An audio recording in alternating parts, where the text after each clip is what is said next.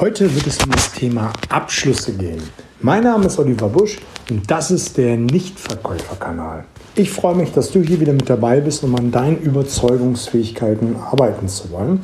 Ich sage ja immer wieder, das ganze Leben ist ein Verkaufsgespräch oder du bist ständig im Verhandeln. Irgendwie trifft immer beides zu und heute möchte ich nochmal das Thema Abschlüsse aufgreifen. Ich hatte vor einiger Zeit mal eine, eine Folge, wo es nur um Abschlüsse ging ich wurde gebeten, das nochmal zu tun. Ich habe jetzt mal wieder drei Abschlüsse rausgesucht, wo ich denke, die musst du auf jeden Fall mal kennen. Du kannst noch so sehr ja, in der Welt deines Kunden präsentieren und das noch so präsentieren, wie es braucht. Aber es gibt immer wieder Kunden, ja, die brauchen so einen kleinen Schubs, die brauchen die richtige Frage an der richtigen Stelle, um dir dann auch wirklich das Ja zu geben. Denn wenn du nicht nach dem Auftrag fragst, nach deiner Dienstleistung, was auch immer, wird dein Kunde nicht die Möglichkeit haben, dir auch tatsächlich ein Ja zu geben. Und eine Abschlussvariante, die ich für dich rausgesucht habe, die wirst du vielleicht kennen, wenn du mal im Internet surfst, ist immer, dass du immer drei Angebote ja, präsentiert bekommt hast. Ein sehr, sehr teures, das ist dann die XXXL-Variante, wo sehr, sehr viel Leistung mit dabei ist, die sehr ja, hochpreisig ist das macht man aus zwei Gründen. A, um mal zu zeigen, um was alles geht und um noch einmal so einen Anker zu setzen. Ja, und wenn du nämlich dann nämlich die Variante B und C siehst, dann wirst du dir nämlich denken, hey, die sind gar nicht mehr so teuer, dann nehme ich doch lieber Variante B. Und deswegen hat man immer eine, ein Paket, was sehr, sehr groß ist. Also wenn du drei Pakete dem Kunden präsentieren willst, überleg dir im Vorfeld, was du alles in so einer XXXL-Variante reintun kannst, die möglichst groß aufblähen und das mit einem großen ja, Preisschild versehen. Dann ist die zweite Variante, das ist die, die du dem Kunden verkaufen möchtest. Da ist all das drin, was du aus der Bedarfsanalyse herausgehört hast, was er unbedingt braucht, um ja, seine Wünsche zu erfüllen. Das ist dann die Variante B. Und in der Variante C ist so ein Mini-Paket oder irgendetwas un Unattraktives, um auch dort nochmal ja, den Kontrasteffekt herzustellen. Das ist auch wie bei Variante Nummer A, das habe ich eben gar nicht gesagt, ist nicht nur zu zeigen, was alles gilt und einen Anker zu setzen, sondern auch diesen ja, Kontrasteffekt zu haben, was alles wenig mit dabei ist. Und das ist eine Sache, die man wunderbar machen kann. Und wenn du deine Angebote präsentierst, dann würde ich das machen in folgender Reihenfolge. Zuerst das teuerste Paket, nämlich genau das, was du weißt, das wird der Kunde sowieso nicht kaufen, weil es deutlich über sein, ja, über das hinausgeht, was er wirklich braucht die Variante B, die du wirklich verkaufen willst und die für den Kunden die richtige ist, die packst du an Stelle Nummer zwei. Die, die du verkaufen willst, kommt an Stelle Nummer zwei. Und dann auf Platz Nummer drei äh, kommt dann genau das, was ich eben meinte, das, womit der Kunde nichts anfangen kann, was gerade mal ja Low-Level ist, also was kein Mensch braucht, aber da ist, um eine bestimmte Käuferschicht dann doch ähm, zu befriedigen. Also Variante A, die teuerste mit allen möglichen Leistungen. Variante B, die, die du den Kunden verkaufen willst. Und Variante C, die ja absoluter Preiseinstieg ist. Jetzt kann es natürlich sein, dass du vielleicht selber nur ein oder zwei Produkte hast und gar nicht so ein großes Portfolio hast und den Kunden das gar nicht anbieten kannst. Dann kreiere noch ein Produkt A und C oder ein Produkt A, wie auch immer, wie du aufgestellt bist. Also dann überleg dir einfach Produkte, sei es nur, dass du zu deinem Hauptprodukt noch ein, zwei Leistungen mit dazu packst und die mit einem Preisschild versiehst, die du dann auch kommunizierst. Bei Variante A haben wir das Hauptprodukt und Leistung 1 und 2. Diese beiden Leistungen kosten nochmal XY und heute können sie Variante A für den und den Preis kriegen. Was nochmal so diese Verknappung mit rein, nämlich nur heute, was ist auch zeitlich begrenzt. Und dann wird der Kunde trotzdem sich für Variante B entscheiden. Also drei Varianten den Kunden anbieten, die er bei dir kaufen kann. Eine nicht zu vernachlässige Variante, wenn du nach dem Abschluss fragen möchtest, ist die zweite Variante, nämlich der Selektionsabschluss.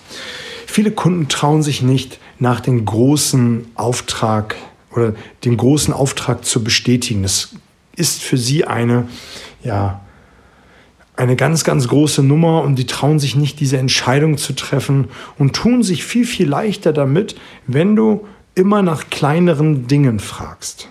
Die Lieferung soll zum 15. kommen, richtig? Ja, der Kunde hat ja, also der Kunde sagt dann ja und ähm, er hat nicht nach dem großen Auftrag oder den großen Auftrag nicht bestätigt, sondern eine kleine Variante, die da irgendwo eine Rolle mitspielt, nämlich die Lieferung am 15 nicht fragen, soll die Lieferung am 15. kommen, sondern die Lieferung am 15. Richtig? Damit setzt du auch einmal voraus von der Sprache, die Lieferung am 15. oder ihre Lieferung dann am 15.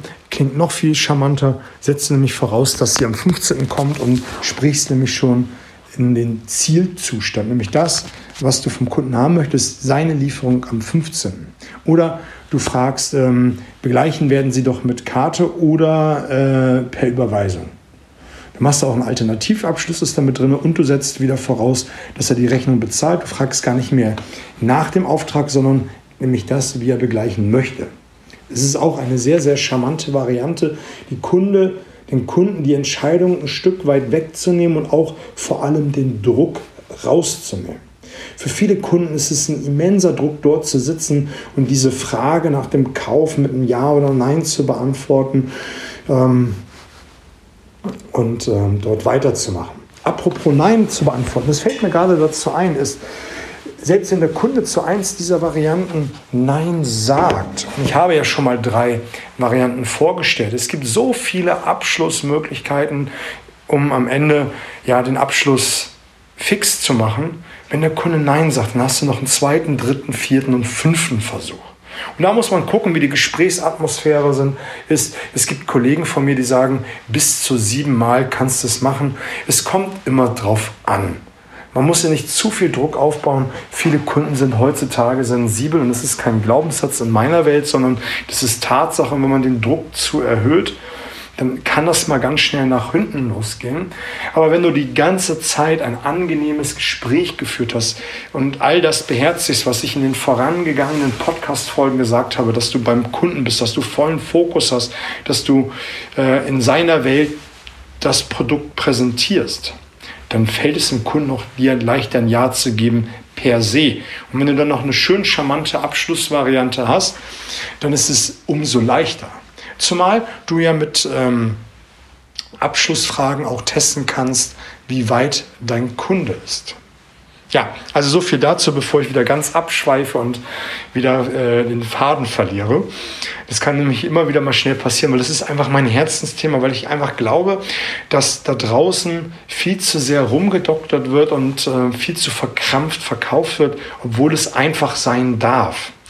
Die dritte Variante, die ich äh, mir überlegt habe, ist, dass du nämlich genau, jetzt habe ich fast den Faden tatsächlich verloren, dass du einen Skalierungsabschluss machst. Äh, lieber Herr Kunde, auf dem Weg zum Ziel, wo stehen wir denn gerade, wenn wir eins sagen, absolut kalt und ähm, zehn absolut heiß, ich will kaufen. Wo stehe ich denn da? Oder nimm dir einen anderen Maßstab.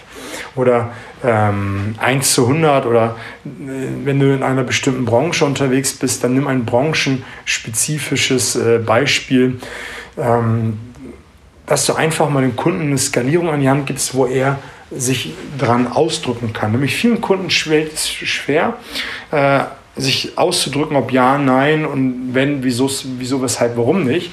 Und wenn der Kunde dir äh, eine 7 sagt oder eine 5, dann weißt du, dass er irgendwo noch die ein oder andere Information braucht. Und wenn er eine 5 nimmt oder eine 7 oder eine 8, dann kannst du direkt hinterher fragen, warum nicht die 7? Nämlich immer eine Zahl drunter, wenn er eine 8 genommen hat, warum, warum nicht die 7? Dann wird er nämlich anfangen, Vorteile äh, aufzuziehen, die ihn bis jetzt begeistert haben. Und da sind wir nämlich wieder beim Thema. Der Kunde fängt an, sich das Produkt selbst zu verkaufen. Wir können uns gegen alle Argumente wehren, die ein anderer zu uns sagt. Aber wir sind machtlos dem gegenüber, was wir zu uns selbst sagen. Und wenn du anfängst, den Kunden dazu bringen, warum das Produkt das Richtige ist, dann wird er sich das selbst verkaufen. Und wenn der Kunde eine 7 oder 8 genannt hat, dann frag ihn doch, was brauchen Sie, damit wir die 10 voll machen. dann spielst du wieder den Ball wieder zu ihm und er kann sich anfangen, das Produkt selbst zu verkaufen. Und dann macht es einfach einen Heidenspaß, das Produkt zu verkaufen und überhaupt zu verkaufen, weil man dann in einem tollen Dialog ist.